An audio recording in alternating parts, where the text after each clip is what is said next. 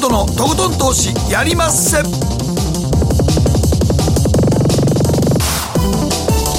皆さんこんばんは。進行 MC 大橋ロコです。そして番組アシスタントはケリーアンです。そして名古屋から。はい、はい、北野誠です。こんばんは。こんばんは。またちょっと距離がありますけれども今日もよろしくお願いいたします、はい、え今日はスタジオにインベストラスト代表取締役の福永博之さんにお越しいただいております。こんばんは。はいよろしくお願いします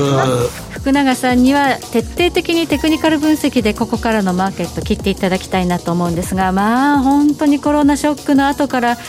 アメリカ、はい、特にナスダックとかね、ハイテク系は強かったですね。そうですね、もう本当にあの、まあ、金融緩和がね、やっぱり続いてますので、うん。はい、あの緩和の恩恵を受けやすい、まあ、よく今言われてますけど、グロース株、はい、成長っていう意味ですね、まあ、グロース株が買われるっていう流れが、まあ、やっぱずっと続いてまして、うん、まあ、本当にあのみんな、おっかなびっくり、こわごわ乗っかってるという、そんな状況じゃないでしょうかね。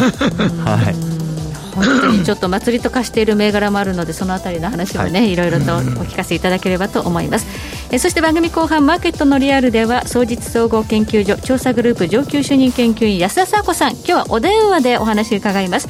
えバイデンアメリカ大統領候補の政策提言ウォール街が懸念するほどの急旋回はなしということなんですが、バイデンさんになるとねあのトランプ大統領がやってきたこの株高政策っていうのがひっくり返っちゃうんじゃないかっていう不安もあるんですが今のところバイデンさん優位でもあんまり株式はね織り込んでない感じしますよね。はい、ということで、えー、バイデンさんになったらどういう悪影響があるのかそしてどういうセクターが 今後、えー、物色されるのかといったことを安田さんにでも今ちょうどなんかね均衡してますよね。均衡つまりバイデンさんとトランプ大統領のなるほどね。ややバイデンさん有利かなっていう感じのニュース流れてきてますけども、まあこれだけはでも実際やってみな分からんからね。そうなんですよ。だってだってトランプ大統領になる時なんかお前トランプ大統領なんと思ってなかったでしょ。そう思ってなかった。うんね、ということを考えるとやっぱ選挙は水物なんで、うん、当日までわからないですね。そうですね、はい、その通りだと思います。はい。そして今日の皆さんからの投稿テーマ思わず緩んだ瞬間ありますか？と。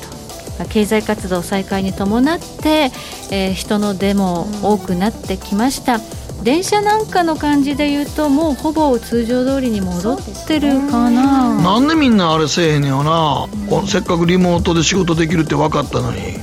なんか今日読んだコラムでは会社の役員とか社長が寂しいから、えー、いやいやいや。いや私それ？読んでびっくりしたんですけど。いやいやもうせっかくさリモートとかねで仕事できるようになったとこは、うん、あのやっぱりリモート半分は残しとかないとあかんと思うで、うん、ですよね。せっかくね、うん、あのこう新しい仕事の在り方というのがね、はい、えー、強制的にという形ではあったけれども模索できたのに、うん元に戻っちゃダメじゃんね。できるんだから。っていう。そうやんね。うん。そうなんですよ。なんか社長がね寂しがってるとかなんかそういう コラムを何かの記事で読んだんですよ今日。半分だけじゃないんですね、えー、そうやんな。もうえリモートできるやでもリモ半分は週の半分リモートでええと思うんだけどな、ね、せっかく日本もその会社組織のあり方変わるチャンスやねんけどね。はい。うんまあでも変わっていくところもあるでしょうね。いやいやもうやっぱり一部変わったところも出てきてますけどもね。はい、うん、ということで今日の投稿テーマ思わず緩んだ瞬間ありますか送ってください。番組の後半でご紹介させていただきます。ではこの後誠とひろ子の週刊気になるニュースから早速スタートです。北野誠のとことん投資やりまっせこの番組は良質な金融サービスをもっと使いやすく、もっとリーズナブルに GMO クリック証券の提供でお送りします。誠とひろこの週刊気になるニュースさて、ここからは誠とひろこの週刊気になるニュースのコーナーです。今日一日のマーケットデータに加えまして、この1週間に起こった国内外の気になる政治経済ニューストピックなどをピックアップしてまいります。まずは今日の日経平均。えー、358円49銭高、22,945円50銭で取引を終了しました。なんか落ちそうだなというような不安な瞬間もあったんですが、今日はちょっと強かったですね。うん、ですね。あの、ワクチンニュースでかいよね。ああ、アメリカでモデルナ社の。モデルナ。はい。うんえー、レムデシビル。はい、レムデシビル、モデルナ、まあ、この2つが、まあ、立て続けにあのニュースがね、うん、そうですよね、やっぱあれはちょっとマインド変えますよね、やっぱり。うん。ということで、まあ今日はダウ先もね、非常に強いという状況ですので、はい。やっぱりこのワクチン開発競争っていうところには、かなりお金が投じられるというアビガンがちょっと残念なんですよ。アビガンは、なんか効果があんまり見られなかったあかんね、日本のニュースではアビガンあんまり、だから初期にアビガンやってるとええかもしれんけど、っていう、あの、なんていうかな、ワクチンにはなりえないみたいな感じでしょうね。そうですね。んでしょうね、まあ、まだまだね、あのこれが決定だっていうのがあるわけじゃないんですけど、うん、まあ、こういう開発競争があるうちは、相場はちょっとこう持つという見方もあるという。そのその通りだと思います、うん、まあ、緩和が続いてますからね、うん、そういう意味ではやっぱり、あの買い戻しもやっぱ入ってくるってことだと思いますんで、はい、まあ、その辺がやっぱ株価の押し上げとか支えになっているっていうところじゃないでしょうかね。はいそしてアメリカの株式市場、ニューヨークダウ、昨日は556ドル79セント高、2万6642ドル59セントで取引を終了しました。ということで、えー、そうですね、ダウは強いですね、ナスダックはなんとなく怪しくなってきたなという感じ、これはこの後ね、伺っていくんですが。はいダウ平均しっかりですね。ね、あのー、なんか、えー、グロースからバリューへ、なんか資金がね、うん、ちょっとシフトしそうな、なんかそんなあのことを思わせるような、そういう上昇でしたよね。はい、高いのはリグって、安いのにっていう、乗り換えるっていう 動きですかね。はい、ということで、米株なかなか下がりませんということで、このあたりも後ほど、えー、チャートを見ながら解説していただきたいと思います。はい、えそして原油価格なんですが、現在40ドル74セント。今週は OPEC プラスの閣僚級会合があって、今7月まで日量970万バレルの減産の枠組みで協調減産やってるんですが、7月いっぱいでこれ終了して、8月からはロシアとかちょっと増産したいというような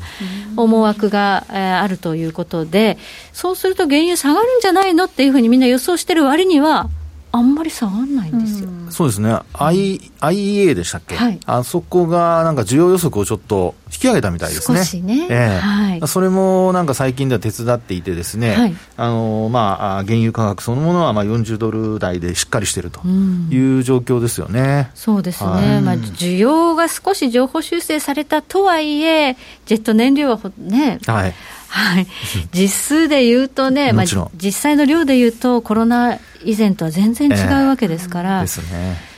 果たしてこの価格どうなのかっていうと、やっぱり余剰資金が あちこちに入ってる、みんな下がると思った時大体下がらないからね。そうなんですよ、そうそうみんながそう思ってる時って、大体株もそうやけど、下がらないよね。そうです、ね、現実的にね、あの福永さんね、はいそんな飛行機のこととか考えたら、絶対にガソリンの需要減ってるわけやもんね。もちろんそうですね。うん。あの、もう絶対的な数量が減ってるにもかかわらず、なぜか価格はもうあの40ドル台っていうですね、えー、だからやっぱりあの、なんか資金っていうのが、じゃぶじゃぶの時は、いろんなところに行ってるんですよね、多分ね。いや、そう思います、本当に。あと、レバレッジを効かせて、先物でやっぱり売買してますんで、まあ、そういう意味では、レバレッジが効いているところで、まあ、利益が出れば、まあ、さらにまたレバレッジが膨らむと、まあ、その辺あのもう皆さん、だいぶ賢くなってるので、調整しながらっていうところが、下げない一つのポイントかもしれないですね。はい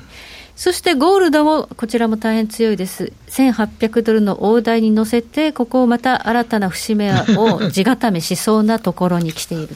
ということで。すごいなこの、この金融緩和相場、どこまで続くねやろな。そうなんです原油も金も株も全部上がってるって、そうです、ね、なかなかあれでしょう、福永さんも僕も多分体験したことないようなことになってると思うわ。はい、あのリーマンショックの時に金はあの1800、900ドル近くまで、あの前後まで行きましたけど、うん、まあ、あの時は株価は下がりましたからね。そうでしょう、えー、うん。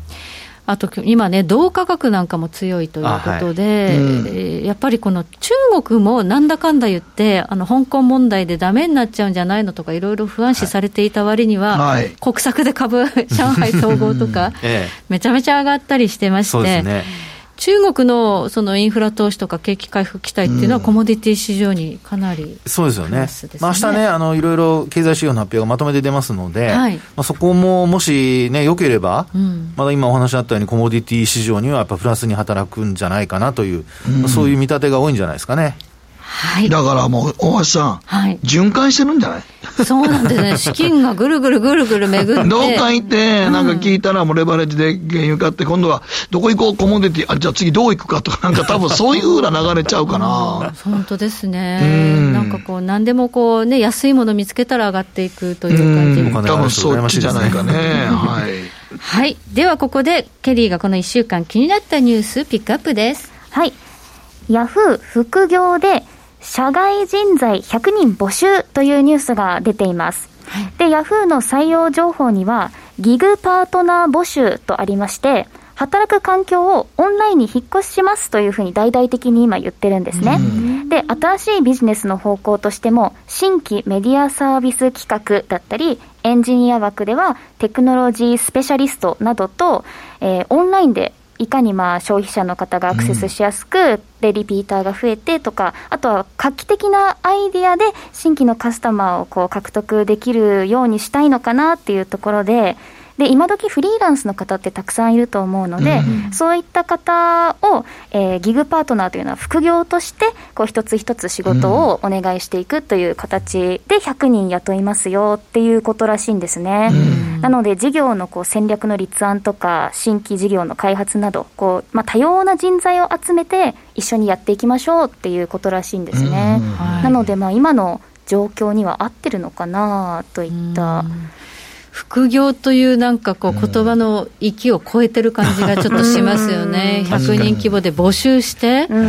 まあ、あの、月額5万円ぐらいですかね。ですかね。あの、先ほど見たところによると、はい、あんまりね、あの、たくさん払うわけじゃないけれども、いろんな人材をこう、こう集めて知恵をこう、新しいアイディアが収集しようということなんじゃないかなって。鳥毒ですね。っていう感じにも見えるんですけど、どうなんですかね、誠さん。鳥毒でしょ、それ。ほんま鳥、ええとこだけちょっとつまんでいこうっていうことでしょ。っていうふうに聞こえますそう聞こえますね。だからなんか副業って言ってもなんかね、と思うけどな。あんまり副業っていう言葉をこう使わないようにしてる印象もちょっとあります。だけどもう、お笑い芸人なんかでもやっぱりほら、YouTube とかやったりとか、なんかいろんな発信するメディアができたじゃないですか。だからみんなもう何が、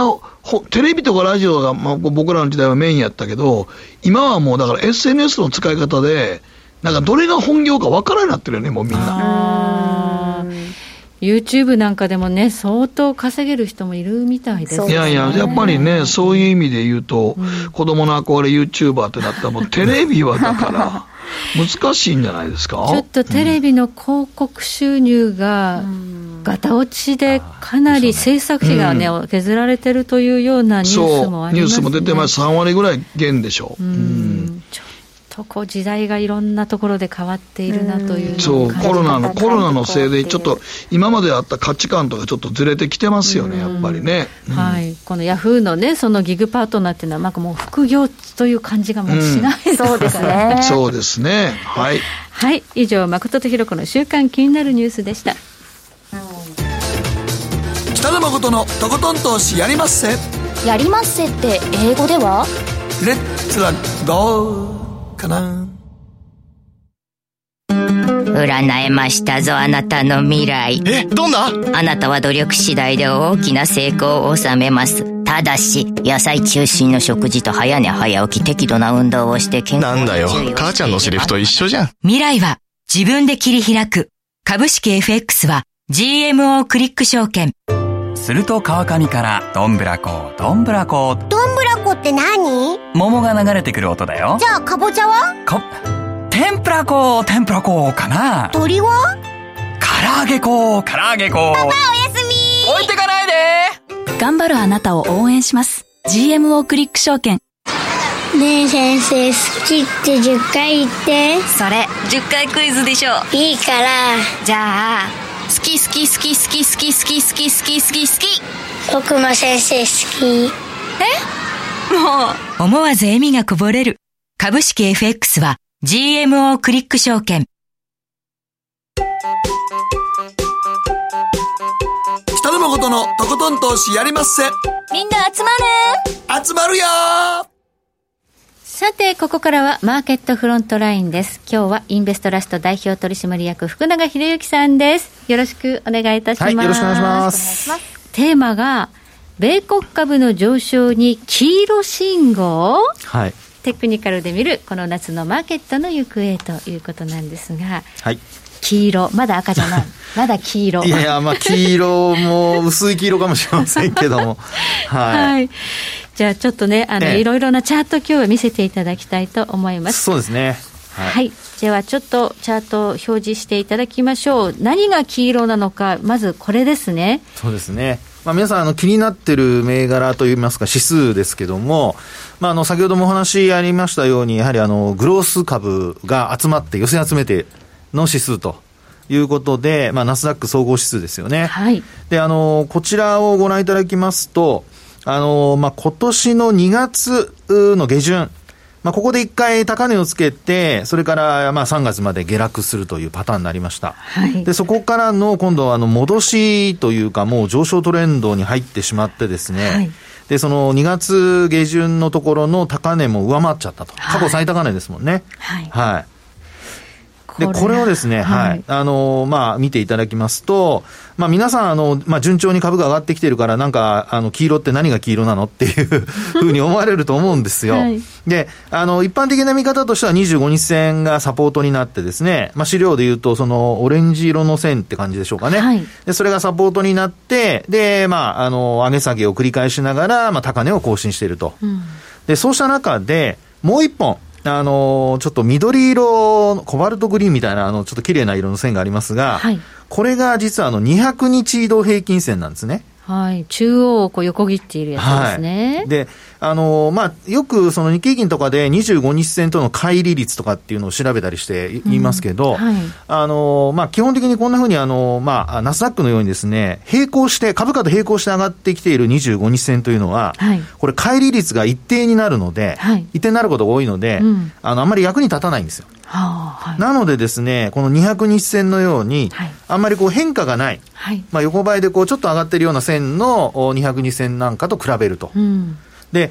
これでですね、一回比べてみますと、はい、先ほどお話しましたような、その3月の頭、2月の下旬のところの高値では、うん、まあ、大体これ、まあ18%台の後半なんですね。はい、で、今回、あのまあ、高値、えー、おととい、昨日、おとといですかね、えー、つけたところで見ますと、はい、取引時間中なんと20%を超えていると。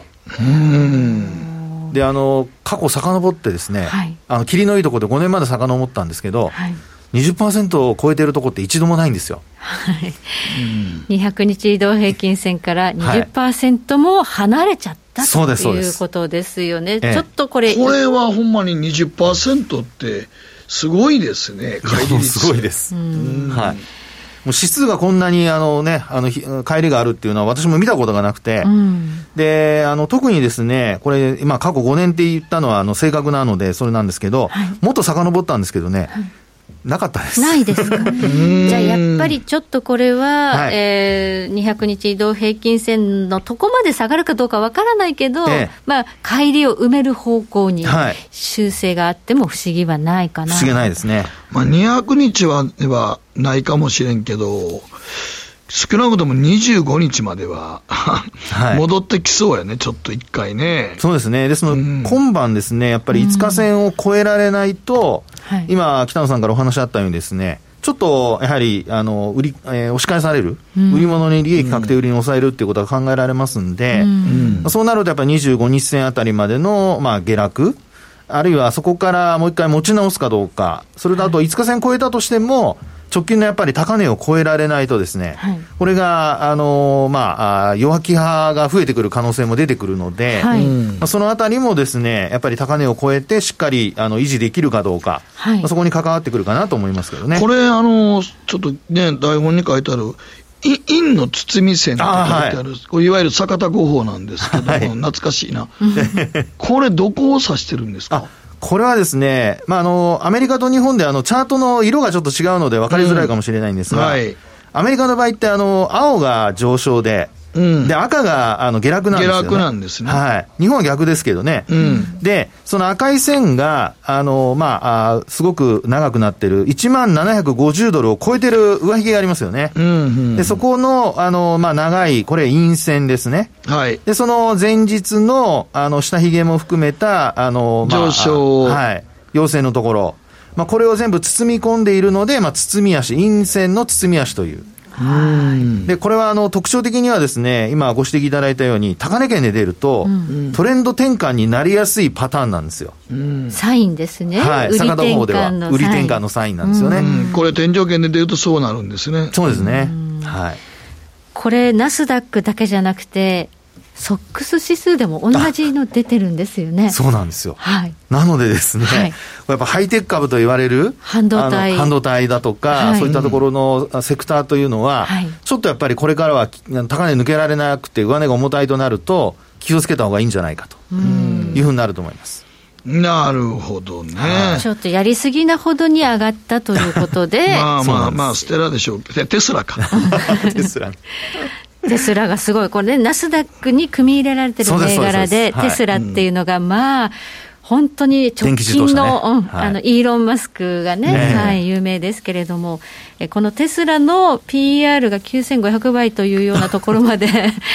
上がったっていうのがニュースになってますけど、ナスダックに組み込まれてる銘柄ですから。はいテスラがどうなるかっていうのもちょっと注目ですね。もちろんそうですね。やっぱりあの時価総額が大きくて、うん、あのナスダックに組み入れられてる銘柄で、まあ要は時価総額の上位の銘柄の値動きというのは、あのもちろんこれ、えー、まあ、日経平均でいう、その、寄与度の高い銘柄と同じように影響を与えますんで、はい、やはり、あの、見ておく必要があるというふうに思いますね。今、このナスダックの中で言われる GAFAM って言われる、あのトップ5のえー、時価総額って日本の東証の 時価総額を超えてるんですよだってテスラってもうあれでしょ、トヨタと、はい、あのホンダとか日産合わせた時価総額より上なんでしょ、もう。いやそんなに車走ってますかね、誠さんね。いや、なんか俺、いっぺん、恵比寿で一台見かけたけどね。いっぺん一度ぐらいな感じですよね。日本ではね。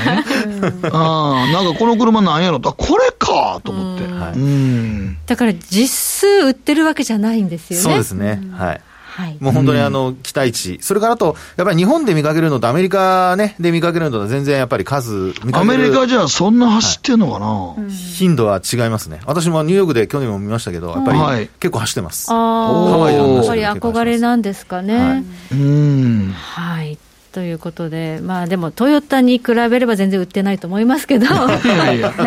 そうやねだからこの株価がね、あのもうなんか、お祭りになったやろ、ロビンフットで多分。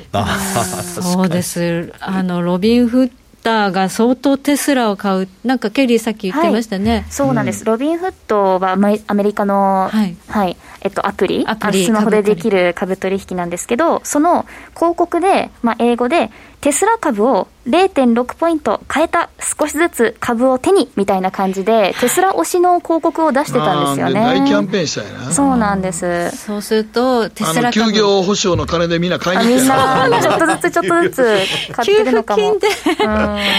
ロビンフットで口座作って、給付金でテスラを買うみたいなのが、今ちょっと流行って大橋さんはね、打ち合わせの時言ったけど、すんごい空売りあったんやろ？空売り、これ、プロはやっぱりテスラなんてまだまだね、あのちょっと割高だしっていうんで、はい、200億ぐらい、200億ドルぐらい、えテスラの空売り残高があって、でその200億ドルの空売りに対して、ロビン・フッターが はい、こぞって買いで入ってきたっていう、なんか鉄火みたいなことになって若者たちがもう、あれやね、はい、ロビン・フットを通じて勝ったやつらがみんなガーッと一気にプロを踏み倒したわけやね。すごいことが起こったんですね。ただやっぱりそのね、バリエーションとか全く見ないようなあのバリエーション関係ないもん。新人さんたちがこぞって入ってきたわけですから、彼らがじゃあ、ずっと勝者でいるかっていうと、それは。ねこれね、実はそういう研究があるんですよ。あ。のシミュレーションでですね、全くしあの株の知識のない素人の人たちに取引させるパターンと、うんはい、知ってる人で取引するパターンとでは、株価形成が違うんですよ。やっぱ知らない人が取引した方が、実は株価って上がりやすかったり。えーじゃあ今のテスラみたいな ことじゃないですか。こうなってるんですね。そういうあのあれがあるんですよね、ちゃんと、はい、分析が。はい、はいということで、一方向に祭りが起こりやすいということでもありますね。そうですね。はい、ということで、ちょっとナスダックは危険信号が出ているよと。そうです。とにかく上値が重たいときには注意です。はい。はい一方で、ダウ平均の形はナスダックとまた違うんですけれども、はい、はい、これはですね、あのー、まあ、日本時間の火曜日までは、非常に弱かったんですよ。はい、で、まあ、今回、あの、こちらに出させていただいたのも、あの、ナスダックと同じ趣旨で、はい、あの、一応取り上げてきたんですが、はい、昨日の、昨日500ドルも上がった。はい、あれ？って感じですね。で、それでですね、うん、200日線を一気に上回ってきまして、うんで、これまでは200日線に押し返される状態が続いてたんですよね。はい、ですから、あの、ナスダックは200日線よりも20%も上で、警戒感が出てる一方で、ニューヨークダウは200日線にも届かない。勝ったんですね、これまで。はい押し返されるというパターンだったんですが、まあ、ようやく上に抜けてきたと。うん、なので、まあ、こちらの方はですね、200日線まだこれ下向きですから、うん、あの、200日線が上向きになるまでやっぱり維持できないと、うん、あの、そんなにそのダウがあどんどん高値を更新という流れにはまだならないのかなと。これで改めて福永さん見たら、はい、ニューヨークダウって200日線の下やったんか、まだ。そうです、そうです。そんだけまあニューヨークダウ強かったよね、ずっとコロナ、コロナのことが起こる前まで。そうなの、おっしゃる通りです。はい。うんそれがあのコロナショックから立ち上がってきたところで、同じように金融緩和を受けてるんですけど、緩和はされてるんですが、あのナスダックとこれだけ差がついてしまったというところですね。まあ、若者が好きなのはナスダックやからね、やっぱり。そうですね。ですから、この200日線に、まあ、今日もまあ、上でローソク足終わりに終えることができるかどうかっていうのが一つのポイント、もう今月末までは最低でも、やっぱり200日線上回って終えないと、うん、あの200日前の株価って、もう見ていただいたら分かるんですけど、どんどん高い値が捨てられて、うん、あの、うん、まあ、要は当日の低い値と入れ替わるんですよね。ですから200日線でずっとやっぱりあのこれから下向きが続くので、はい、まあ、そういう意味ではあの200日線を上回った状態がずっと続いてないと、これはあの下回ってどんどんやっぱり上値が重たくなってくると、あの今上回ってても、もう将来的にはやはり下に行く可能性が出てくるということかと思います。そうやね。200日線の上に出たら、ずっと横横でもいいから、おらなかったよね。はい、おっしゃる通りですね。難しいね。はい、これ昨日ね、強かったのはやっぱりこのね、ワクチンのそうですね。あれで一気にマインド変わりましたからね。変わりましたね。はい、まあどうなるかなんですが、じゃあ日本株どうでしょう、日経平均のチャートです。はい。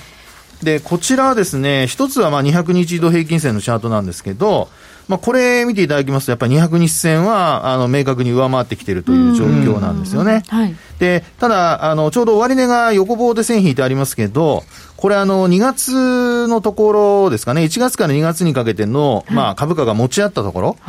そこの、あの、まあ、いわゆる安値のところ、谷のところとぴったりそこで止まってるんですよ。なるほど。はい。なのでですね、ここからやはり、あの、上離れるためには、あの、もう昨日の、というか今日の株価を上回ったまま、はい、あるいはさらに上昇していかないといけないというのが一つですね。はい、で、あともう一つ、実はボリンジャーバンドちょっと見ていただきたいんですけど、はい、これが、あの、期間は25日移動平均線を使ったボリンジャーバンドなんですけど、はい。これ見るとまだバンドが全部内側に向いてるんですよね。そうですね、はい。はい、で、あの、ボリンジャーバンドってこのバンドが内側に向いてるときは、うん、特にあの、プラス2シグマはこんなふうに下向いてますので、これあの、押し返される可能性がありますから、はい、まあ、そういう意味ではやっぱり外側に広がっていかないといけないと。はい。で、まあ、広がらないと、結果的には、あの、上離れという形が、まあ、達成できなくなるので、うん、まあ、そういう意味では、あの、明日以降、これ広がってくるかどうかっていうのがすごく重要で、うん、広がってくるようになると、あの、まあ、6月8日の高値ですかね。はい。まあ、ニューヨークダウンも6月8日あたりが高値だと思うんですけど、はい、まあ、そのあたりの高値を抜けるかどうかというところにつながってくると。はい。もしそうなれば、はい、2万3000円から、まあ、2月の高値等に接近してくる可能性ありますんで、はい、日本株も抜ければですけど、はい、意外高っていうことになるかもしれないです。はい。日経平均はそういう意味では、ちょっとここから注目、ね、上がるかもしれないという意味での注目があるんだけれども、ええこれもテック系っていうかね、新興系の株価はそうでもなさそうだったりするのよね。そうなんです、そうなんです。で、もう一つですね、うんあの新興市場でマザーズ指数をちょっと見ていただくと分かるんですけど、はい、一番最後のチャートですね。ですね。はい。マザーズ。はい。で、これご覧いただきますと、何やら皆さん、あの、えー、右端のところ見ていただきますと、山が一つ、二つ、はい、三つ目の山がなんかできそうな感じに。もう一個上に上がったら、はい、完全に三尊天井になりますね。本当にね、はい、綺麗ですね。ね、あの、本当、今ですね、あの、金、えー、っと、今日の水曜日の時点では、はい、一応25日線抜いたんですよね。はい、で、えー、このまま、まあ、あの、直近のですね、まあ、高値でいうと1040ポイントぐらいまでいって、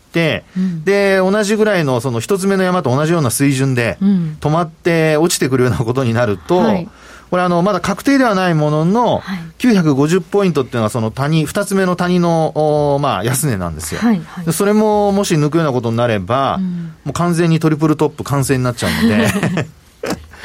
綺麗ですよ、教科書に載せたいぐらい、高値圏で出たこの3つの山っていう感じですね、えー、だから2つ目のその山を絶対越えていかなあかんもんね、そういうことですね。これで三尊県、ね、天井を形成しないであるならば、はい、なかなか難しいな。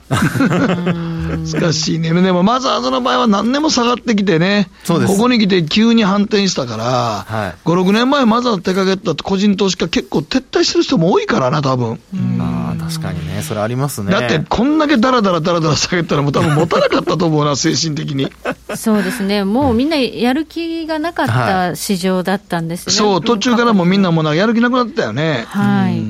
そこに急に資金が入ってきたんです、ねはい、そうです、そうです。これ3月以降ですね、これ週間で見ると、はい、実は12週連続上昇してまして、これね、記録なんですよ。連投記録、はい、これもだから日本のロビン・フッターたちが出てきて だってもう皆さんいろんなところで口座増えたですからね、若者たちは。そうですね。それはもうよくね、言われてますよね。はい。だからみんなだからこっちに来たんで、まあ IPO が再開したらもう、ちょっとね、はい、みんなマインド変わったと思うんですよね。そうですね。うん、その辺も、まあ、あの、まあ、そうですね、株、新しく新規が、あの、お金が入ってくるのと、うん、あとはその換金売りっていうのも実は一方で出てたりするので、はい、さっきのあの、北野さんの話のようにですね、まあ、ちょっと諦めてた人たちが、動かない株売って、IPO に乗り換えようと。うん、はい。そういう動きも、まあ、一方で見られますから、うん、その辺がうまく回転してくれればいいんですけど、回転が効かなくなると、っていうのはちょっと心配の種ではありますね。はいこのマザーズ指数、1040ポイントぐらいまでは上がっても不思議はないけど、はい、ここを超えていかないと、はい、えー、三尊っていう感じになりますね。ね、可能性がね、出てくると いうところですので。そうですね。そこでまたターンして下がると三尊形成かなという感じそれはもう、あれやね、大橋さん。はい。えっ、と、 VIX 指数買っておくのが一番ええよ。VIX のロングっていうのがね。ビックスのロング。いや、ビックスのロングが一番安心ちゃうかと思うけどな。急騰するときね。いや、もちろんそうですよね。で、ね、あれはもう下がるときさほど下がれへんから、 VIX の場合は。それがオプションとは違うところですね。そうやね。 VIX 指数をずっとホールドし続けてるの一番良さそうな気するけどな。うん。ちょっと今、こうね、あのマザーズ、それからナスダックっていうのが、ちょっと弾けそうな感じですので、はい。はい、そうするとやっぱり恐怖指数も上がるだろうその通りです。ことになるんですかね。ね。乗り換えよう 本当になんか資金循環が起こってるような感じはちょっとありますね。そうですね。ですから、やっぱり緩和が続いて、あとこれから業績発表とかもありますので、うん、まあ、そのあたりでしっかりと、あの、まあ、成長性が担保されるようであれば、あの、新興市場もナスダックも、あの、株価しっかりと支えにはなると思うんですけど、うん、まあ、それが少しでも、あの、やっぱり疑問が出てくるようだと、やっぱりちょっと危険信号ってことになるかもしれないですね。うん、はい。まあね、今日日銀だったんですけど、全然ニュースにならない、全く動かない、もうね、こういうところで取り上げるほどの話でもなくなっちゃったいや、もう日銀はだって何もやりようないもん。まあそうですけど、昔は日銀バズーカ言うたらね、はい、確かに。いやもう、もうバズーカ持ちまくったから、もう今更何にもできへんと思いまして、こんなコロナ禍で金融緩和なんか、金融をあの緊縮することできないからね。まあ、そうですね。うん。とてもじゃないけど、まあ、インフレ目標の達成の時期がよく分からなくなっちゃったっていう。まあ、あの、GoTo キャンペーンとインフレ目標はもう分からないからね。来週からですよ、GoTo キャンペーン。もう分からん。全く分からん。ビックス買っとこ、ビックス。ビックスがもしかしたらここからね、急変にはいいかもしれないですね。はい、はいはい、ありがとうございました。ここまで福永さんにお話を伺いました。ありがとうございました。ありがとうございました。北野誠のとことん投資やりまっせみんな集まれ行かしていただきます GMO クリック証券の CFD では日本225や米国30など世界各国の主要な株価指数原油や金などの商品レバレッジ ETF リート ETF、外国株など、世界中の金融資産を買いからも売りからも手数料無料で手軽に取引することができます。今まで気になっていた世界中のあの指数、あの銘柄、あの商品に投資ができます。パソコンからスマートフォンまで高性能なトレードツールも魅力。CFD も GMO クリック証券。GMO クリック証券株式会社は関東財務局長金賞第77号の金融商品取引業者です。当社取扱いの金融商品のお取引にあたっては価格変動などの理由により投資元本を超える損失が発生することがあります。お取引をする際は当社のホームページや契約締結前交付書面にて手数料などの諸経費及びリスクについて十分ご確認ください。北野誠のとことん投資やりまっせ。もう寝る暇ないわ。なのに肌ツヤツヤ、ツヤツヤ、ツヤツヤ。マーケットのリアルさあ、ここからは総実総合研究所調査グループ上級主任研究員安田沙子さんと電話でお話を伺います。安田さん。はい、安田です。落ち着いたトーンですね、今日は。あ、本当ですか？まあ、あの、電話なんで、あの、ゆっくり喋ってください。はい。よろしくお願いいたします。はい、今日のテーマは？はい。バイデンアメリカ大統領候補の政策提言、ウォール街が懸念するほどの急旋回はなし？なし？お、うん、これはでも、安田さん、はい、なんかあの、バイデン米大統領になると、はい、ウォール街がすごい株価が落ちるんじゃないかと思って不安やという話がよく出てましたが、それほどでもないんじゃないかってことですか、はい、それなんですけれども、5枚目のスライドを見ていただきたいんですが、うん、はい。基本的には、ウォール街の見方というのは、やっぱり、あの、衛生改善法の撤廃、公平を意識するので、うん、株安というふうには一応見てるんですね。はいはい。例えば前週末リリースされましたバロンズ紙、金融情報誌として有名なバロンズ紙ですけど、そちらで著名投資家が集まってラウンドテーブル開いたんですね、まあ、電話会議でしたけど、うん、その時にもやっぱり出てきたのが、バイデン候補の勝利になったら、ちょっとやっぱり株価にはインパクト出るよねというところが、意見として出てきてたんです、特に今回、民主党がね、上下院取ってしまって、しかもえー、バイデンさんまでとなってしまったら、うん、完全にね、左寄りの政策になってしまうので、懸念をしてますと。うん、で、ゴールドマン・サックスになりますと、やっぱり S&P500 の一株利益見通し、これやっぱ12%引き下げる必要があるという話もしてるんですよね。はい。やっぱり税制改正法の撤廃が効いてまして、あの法人税が21%から28%引き上げられるという話もありますけど、はい、その他に、まあ、大手企業に対するその国外利益、海外の利益ですね、これに最低15%課税するとか、はい、あとちょっと分かりにくいのが、米国外軽課税無形資産所得、ギルティとか言われるんですけど、何やそれって話ですが、うん、あのいわゆる、まあ、外国の子会社に付加する、はい、あの配当なんかにかかってくる税金なんですけど、これがですねあの今のところ、まあ、大体10.5ぐらいまで下がってるんですが、うん、これが元の20%ぐらいまで戻されるんじゃないかっていう話で、まあ、2倍引き上げられると、そんな話もありますし、あとあの法定上の国内所得税率ですね、つまりその富裕者層の税控除の撤廃だったりですとか、それからあの相続税だったりですとか、あとはやっぱり所得税の税率をえー、引き上げていく、39.6に引き上げますとか、そういう話が盛り込まれているので、そういうことを含めて、えー、法定上の国内所得税率やっぱり7%ぐらい引き上げられちゃうから、消費にインパクトあるんじゃないですかっていう話が出たりですとか、うん、まあ、そういったもろもろでですね、やっぱりあの業績に影響が出るだろうっていうのが、まあ、ゴールドマン・サックスの見方ですと。はい、でそれに対して最近出てきているのがいやいやいやちょっと悲観的すぎるでしょというので例えば JP モルガンですね、うんはい、あのここはその税制改正法案の撤廃っていうマイナス部分をインフラ投資とか、はい、あとは対中関税の引き下げなんかで相殺できるっていう話をしてるんですよ。はいできるんですかね。しかも、どっちなんですかね、しかもですね、あの、法人税に関して言いますと、はい、今やっぱりコロナ禍で経済がめちゃくちゃな状況で、うん、もうなんか第2クォーターの GDP も45%ぐらいマイナスって言われてる状況ですから、やっぱり景気回復に力点を置くということで、いや、28%まで引き上げないでしょうとか、そういう話も出てきてるんですよね。はい、これ、バイアスかかってるんですか、ゴールドマンとモルガンっていうのは。そうですね。あの本当にかかってるかどうかは別としてあのあの一つ留意しておきたいのは、はい、あのゴールドマン・サックスと言いますとあのトランプ政権発足した時に 3G と言われてましたけどあのゴールドマン・サックスからの政権に入ってきた方が多かったですよね。トランプ政権にずいぶん入りましたね。はい、当時あの、コーンさん、はい、NEC の議長だったりですとか、はい、ディナ・パウエルさんという上級アドバイザーとか、あと、ムニューシンさん財務長官の方はずっと今いらっしゃいますよね。現在もやってますね。はい、現在も、あの、いらっしゃると、数少ないメンバーの一人ですけど。どっちかっていうと、トランプ派かなっていう。っていうような、あの、本当にそうかどうか別として、そういうふうには見られますと。で逆に、あの、JP モルガンですけど、あの、CEO のジェイミー・ライモンさん、この方、こんなこと言ってたんですよね。今、僕とトランプさんが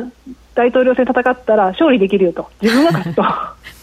どちらかというと、まあ、ちょっとアンチトランプっぽい方かなという印象はあります。ビッグマウスですね、大門さんも。さすがですね、はい、でブラックストーンのあのバイロン・ウィンさん、副会長ですね、はい、この方はあのびっくり、えー、10大予想で有名な方ですけど、はい。この方も割とそんなに悲観することはないという話をしてるんですが、面白いのが、ブラックストーンズの会長っていうのは、スティーブ・シュワルツマンですけど、トランプさんのアドバイザーとして有名だったんですよね。あの大統領戦略政策フォーラムというのが発足後すぐに出来上がって2月ぐらいから出来上がってたんですけど、うん、結局8月に解散されましたがこの時も議長やってらっしゃいました。うんそれだけやっぱり役は良かったんですけど最近になってですねあのバイデンさんの疑惑がありましたよね。はい、バイデンさんのあの息子さんの疑惑ですね、ね中国とかロシアからの不正な流金みたいな、はい、ああいう時の話の流れで、えっと、ちょっとスティーブ・シュワルツマンさんも巻き込まれたんですけど、あのバイデンさんに関する会話については否定したり、ですね、うん、ちょっと距離をトランプさんと開けてたりするところが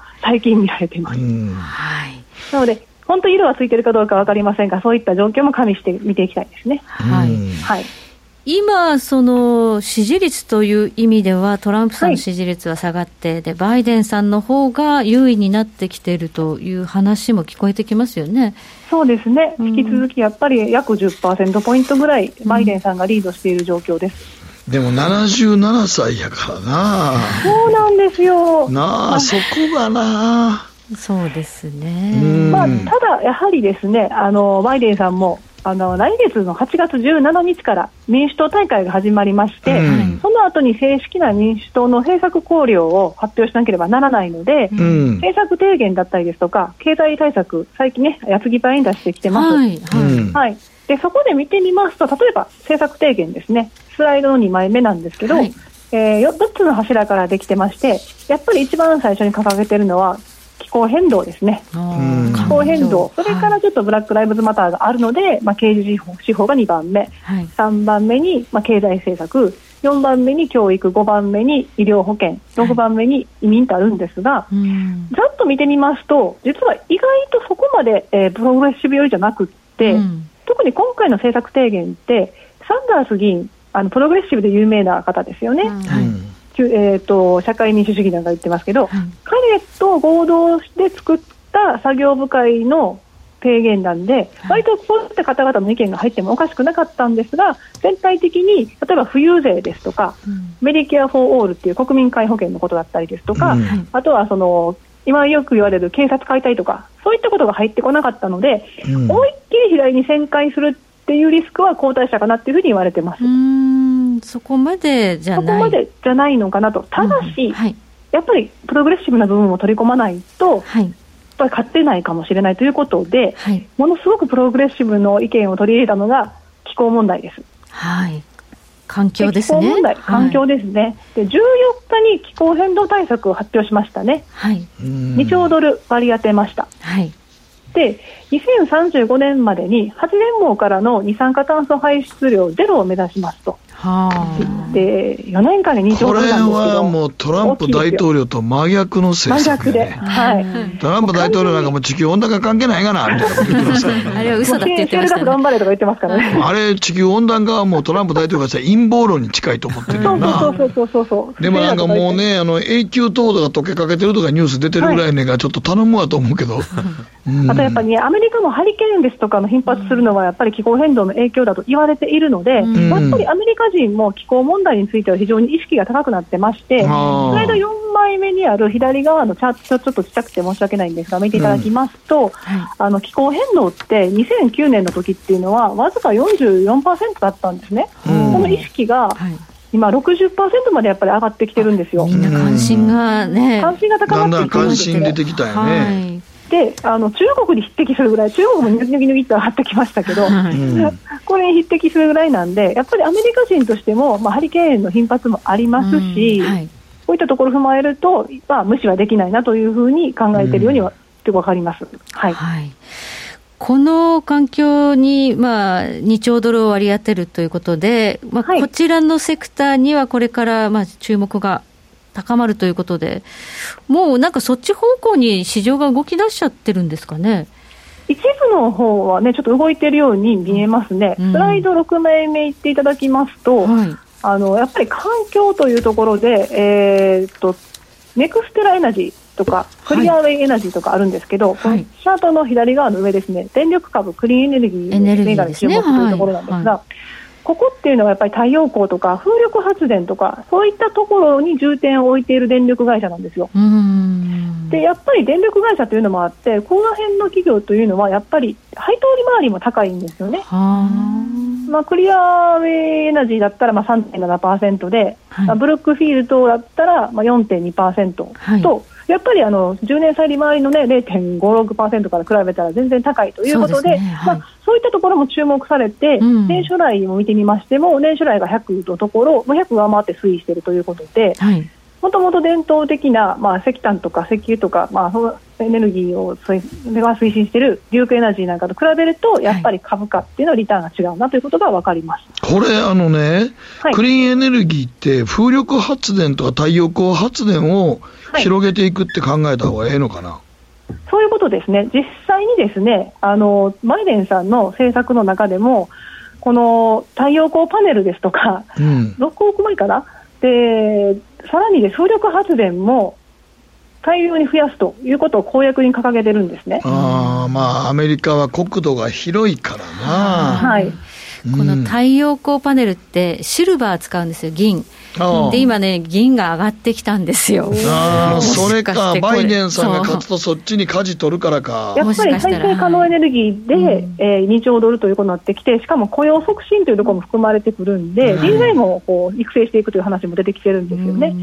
というところで、やはりこのあたりというのは非常に注目されやすい。はい、でなおかつ、あの今回、別にその発電だけではなくて輸送網に関しましても、はい、公的交通機関に関しましても再生可能エネルギーなんかを使ったものに切り替えるっていう話も出ているんで、やっぱりテスラね、S&P500 に組み入れられるということで注目高いですけれども、はい、もう一つ言われているのがニコラ、はい、これが電動トラックでして、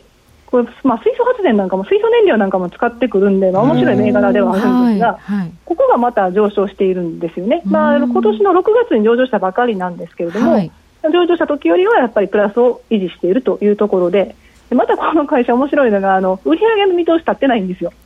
立ってないの立ってない。ナスダックに上場する銘柄って、あの、時価総額とか資本とか、まあ、利益の基準の3つの中から、あの、1つ当てはまればいいっていう基準があるんですけど、これはおそらく時価総額ですね。で、もともとその特別買収目的会社に買収されて、うん、で、逆買収で、ニコラの方が規模は小さいんですが、ニコラの看板を掲げたわけですね。うん、まあ、それで時価総額なんかの問題がクリアになって上場してるんですよ。というわけで売上の目処が立ってないんですが、はい、あの、以前紹介しました、個人投資家のロビン・フッドなんかもここに注目して買っていってるみたいです。まあ、テスラが話題ですけど、このニコラも面白いんですね。ニコラも面白いということで話題にはなってますね。はい、はいなんか、うかつに乗った怖そうやけどな。そう、ニコラはね、やっぱり売り上げの目処が立たないというところもありますけど、あの生産拠点持ってないんですよ。で、委託するんですよね。なので、非常に変わった会社だという印象はあります。へえー、それでも上場できるんや、はい、そうなんです。だからナスダックってやっぱり緩いんですよ。この中国に対して規制厳しくするという意味で、ナスダックの上場基準厳格化しましたってありましたけど、よく考えたら、アメリカのアメリカのマーケットに上場するのに、監査、アメリカの監査使えないっておかしいじゃないですか、今まで中国の監査でもよかったわけですから、ちょっと網の目が甘かったわけですよね。はい。あとちょっと聞きたかったのは、はい、これもしバイデンさんが大統領になった場合、対中とのたあの中国ですね、はい、その辺はどういう方向性示してるんですか、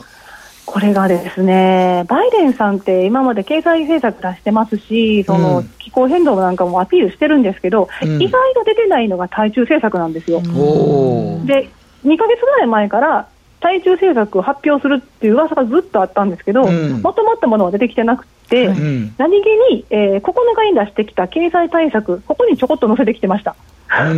であんまり、はい、ちょこっとあんまりなんか話題になってないんですけど、要は、通商政策の部分で取り上げてまして、うん、まあ、中国を含めて、まあ、あの外国による為替操作やダンピングとか、まあ、補助金支給なんかっていうのをあの是正させていくってことを言ってるんですね。で同盟国とあのトランプさんの違うところは中国とかそういった不公平な貿易慣行を取る各国に対しては、まあ、一緒に欧州とか同盟国と一緒に協力して対応するって言ってるんですけど、うん、まあ、それくらいが違うだけであの対中関税の彼女も出てこない、まあ、タリフですけど、だから結局、その対中への圧力をどのように強めているかっていうのを具体的に表してないんで、ちょっと骨抜きな感じがするんですよね。なので、一部のウォール・ストリートの方々は、対中追加関税引き下げるんでしょうとか、そういう思惑になるわけですよね。トランプさんはそこのカードを使って選挙戦戦おうという姿勢もありますもんね。はい、実際に資本規制なんか厳しくしてますからね。ね。はい、はいそういったその部分が、きっちりアピールしてこないと、はい、ちょっと先ほど紹介しましたように、アメリカ人の世論でも中国に対する脅威の意識っていうのは高いですから、はい、やっぱりね、あの取り込んで、支持を取り込んでいくには、ここも必要になってくるんですけど、ちょっと今のところ、その部分が抜け落ちている印象は否めないですね。なぜここまとめてないのかっていうのは、それほど強硬に出るつもりがないからなんでしょうかね、もしかしたら。もしかしたらそういったところもあるかもしれませんけれども、うん、民主党なんかで意見がまとまってないっていうところもあるのかもしれませんね。単純に。うん。はい。今のところ株価だけ見てると、まあ、トランプ、バイデンどっちっていうのはまだ織り込んでないように見えるんですけれども、そうですね、あのこういう時はやっぱり支持率が差が出てきているとはいえ、まあ、2016年の時もクリントンさんとの支持率がやっぱり10%ポイント近く開いた時もありましたんで、ちょっと様子見なんでしょうね、はい。はい、まだテーマの主軸には来ていないということでしょうかね。そうですね、やっぱりまだまだコロナだったりですとか、はい、ワクチンだったりですとか、ね、そっちの方に意識が向かれているようですね。はいありがとうございます。えー、今日は安田佐子さんにいろいろとお話伺いました。安田さんどうもありがとうございました。ありがとうございました。ありがとうございました。北野誠のとことん投資やりまっせ。やりまっせって英語では？レッツラゴーかな。あらっしゃい。ご注文どうぞ。うんと、大盛りラーメンにトッピングで、チャーシュー、コーン、メンマ、海苔、それに、味玉白髪ネギね。あ、バターとワカメも。全部のせ一丁シンプルにわかりやすく。株式 FX は GMO クリック証券。バカモンお前は周りが見えてないまた怒られちゃったよ。ん部長の前歯に。自分勝手するな大学生のノリはもう通用しないぞはい、ノリをどうにかしないとまずいですね。部長、歯にノリついてますよ。もっと楽しく、もっと自由に。GMO クリック証券。エミさん。どうしたの？僕、最近考えてしまうんです。毎晩月を見上げるたびに、僕の将来はどうなってしまうんだろうって、同時に思うんです。この虚しい気持ちに寄り添ってくれる女性がいたら。好きですで、よくない？シンプルにわかりやすく。GMO クリック証券。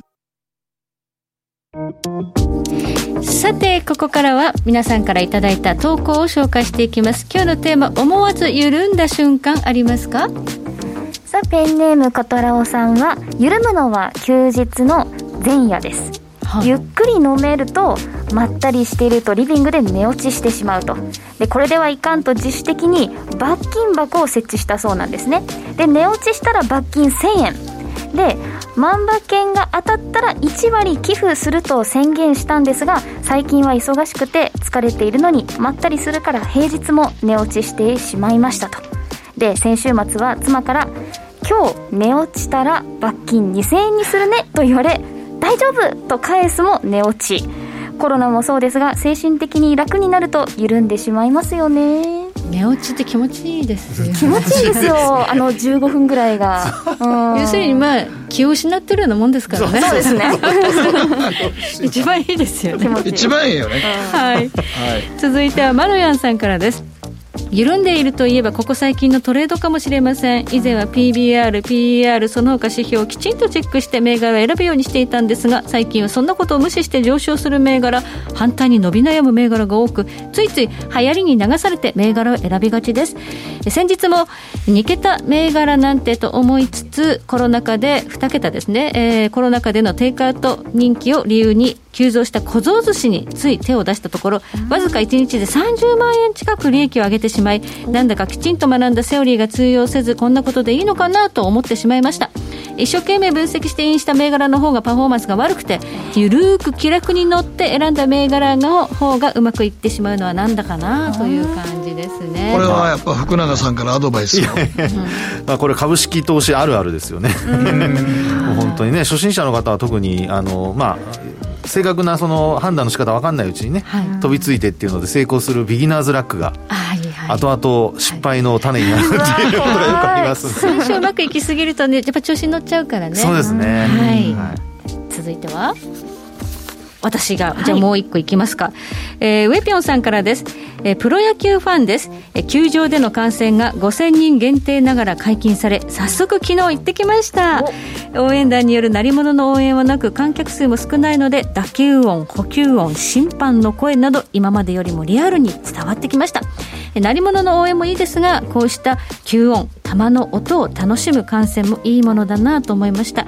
経済活動が再開され外出などついつい緩みがちになりますが気を引き締めて新しい生活スタイルを実践していきたいと思います。ということで野球がね、はい。はい、見られるようになったと、はい、なんかみんなマスクして、うん、距離を取って、うん、あんまりこう声を出さないように。新しいスタイルではありますけど、やっぱ実際に見るのってはね。いやもう全然違うと思いますよ雰囲気が、やっぱ球場にいるだけで、もう全然違う。まあワクワクしますからね。そうですね。だから今とにかく密にならないということが求められているということで、はい、距離をソーシャルディスタンスで距離を取りながら、新しいスタイルで皆さんねそれなりに、まあ、緩むというよりは経済活動を始めているということでしょうか、うん、はい。えー、たくさんの、えー、投稿ありがとうございました。時計の針は11時27分回っています。北野誠のとことん投資やりまっせ。この番組は良質な金融サービスをもっと使いやすくもっとリーズナブルに GMO クリック証券の提供でお送りしました。さて、ここからは今週来週の注目スケジュールを押さえておきましょうということで、一応今日日銀があって、明日は ECB の理事会があって、ECB もそれほどもう。いやそうですね、うん、もうある程度これまで出してきてますからね、まあ、ここから追加っていうのはなかなか、まあ、ただ姿勢はね何、あのかあった時にはっていう話はするとは思いますが、はい、大きなその政策変更はないと思います。そうですね。むしろこの EU の首脳会議で復興基金がどうなるのかとかそっちが結構注目なのかもしれないですね、ね、あとなんか中国の指標もいろいろ出てくるそうです。木曜日は中国の指標がいっぱい出てきますので、はい、まあ、あの日中取引時間中なので日本株の、はいまあ、そこはちょっと要注意ですねはいということで今日は福永さんにスタジオにお越しいただきました福永さん今日はありがとうございましたありがとうございました来週は東京？あ東京行くつもりです。はい、頑張ってます。だって考えたら野球お客さん入れてるよね。そうですよ。そうですよ。そうやんな。はい。じゃあまた来週。はい。